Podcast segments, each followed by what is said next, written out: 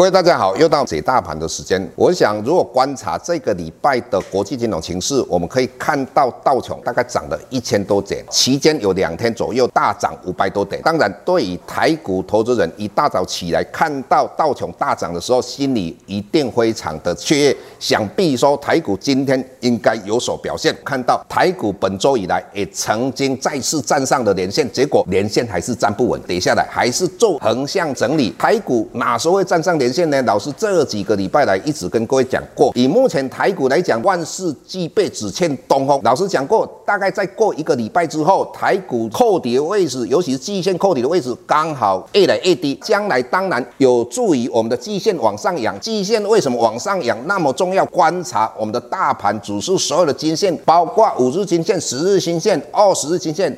半年线、年线纠结在一起，现在欠那个东风呢？就是季线往上扬，扬到所有的金线都纠结在一起的时候，就是我们的台股大盘要有所表现的时候。所以老师把它算一算的话，大概剩下一周。在这段期间，老师也曾经到东森云端最有钱。主持人问老师说：“你认为台股未来会不会好？”老师一直认为说，台股将来的话，应该非常有机会突破一二六八二，甚至于一万五千点，应该不是梦哈。那当然，各位学员会认为说，老师非常夸张。老师一直强调的，科斯托兰你讲过一句话：股票要涨，一定资金再加上人心，人心就是信心。这一段期间，大幅度的实施 QE，各位这个礼拜你有看到韩国在降息，你看到印度又在降息，看到这个礼拜很多国家继续在降息，中国也是同样在一直在降息当中，所以资金绝对没有问题，老师才会认为说台股这一段期间所有均线纠结之后继续往上的几率就非常高。当然，下一个。它的满足点在哪个部位？我们当然后面再跟各位谈。在这一段时间，还看到什么？柜台指数。那柜台指数从五月七号站上连线之后，看回不回，一直往上攻击。以目前大概来到一百四十七多点，准备要突破上一次要开始大跌之前的一百四十八点。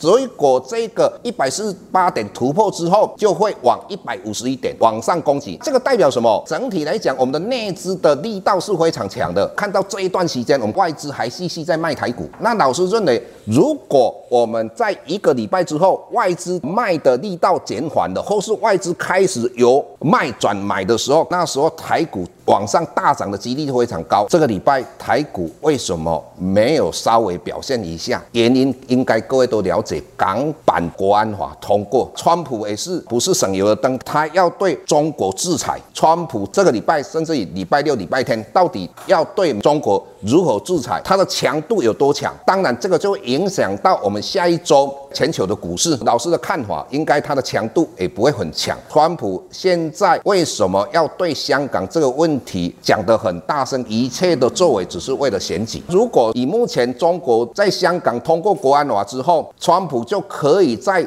美国大幅度的先导中国有多坏，它就可以印证冠状病毒就是从中国传来给美国，美国才会死了十万多个人，染病的人快要到两百万，所有的仇恨都记在中国上，当然对川普的选情绝对有利。我们就要看川普的力道有多强。星期四晚上本来在睡觉之前，道琼快要涨了两百点，纳斯达克快要涨一百点，美国四大指数都大涨，结果一早上起来，道琼跌了，四大指数都跌了，最主要就是川普。他又在讲的一些说，大概礼拜天或礼拜六就会对中国有所制裁。想想看嘛，再过一个礼拜之后，川普到底要做哪些动作，我们就会很清清楚楚。大盘最怕的就是一个不确定。如果川普要对中国的一个制裁，全部都把它。讲出来，我们整个不确定的因素就已经没有了。对于一个礼拜之后，我们在时间对称之外，我们所谓的不确定更清楚的状况之下，那台股当然是有利的。当然，接下来很多投资人会担心什么？担心是说，哎，现在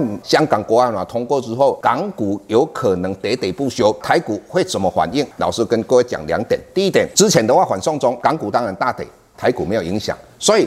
台股跟港股之间本来联动性就不高了。第二个点，中国在香港通过国安法之后。一国两制就是已经没有了。中国总理李克强他讲说，一国两制还是存在的。他为了证明这件事，老师的个人认为，应该会把香港的股市透过他们的政府的力量稳在那个地方。所以，纵使香港跌，我们的联动性不高，中国一定会出手干预香港的股市。再过一个礼拜，整体来讲，我们最主要看川普的态度是如何。接下来我们要看到比较客观的指标，我们的融资融券。那随着我们的六月份来临，七月份、八月份就是除钱除当然，我们的融券非常高，尤其是在我们的柜台，大概有八万四千张，所以这个轧空的力道还是非常的强。当然，融资我们这段期间也增加了集中市场，大概两百四十亿。第二个，我们看到美元指数现在已经跌破了九十九块，大概九十八多，那这个对整个全世界股市还是有利的。为什么？之前非常的担心一件事，人民币已经跌破两千零八新低点，这个跌破之后，老师很怕说新兴市场这些国家会跟着人民币一起在